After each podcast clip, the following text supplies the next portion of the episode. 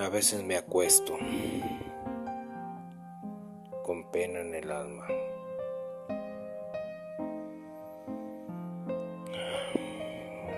Veo a mis hijos y son mi lucha y mi esperanza. Me levanto por las mañanas, bebo un café,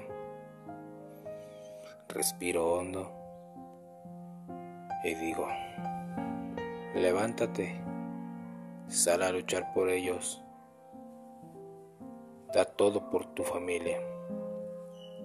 Yo sé que este mundo ahora está mal, pero tengo fe en que ellos lo pueden cambiar.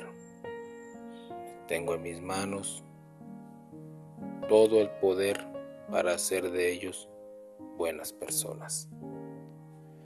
Buenas personas refiriéndome a que sean educados, que sean agradecidos y que sean sobre todo útiles para un mundo mejor.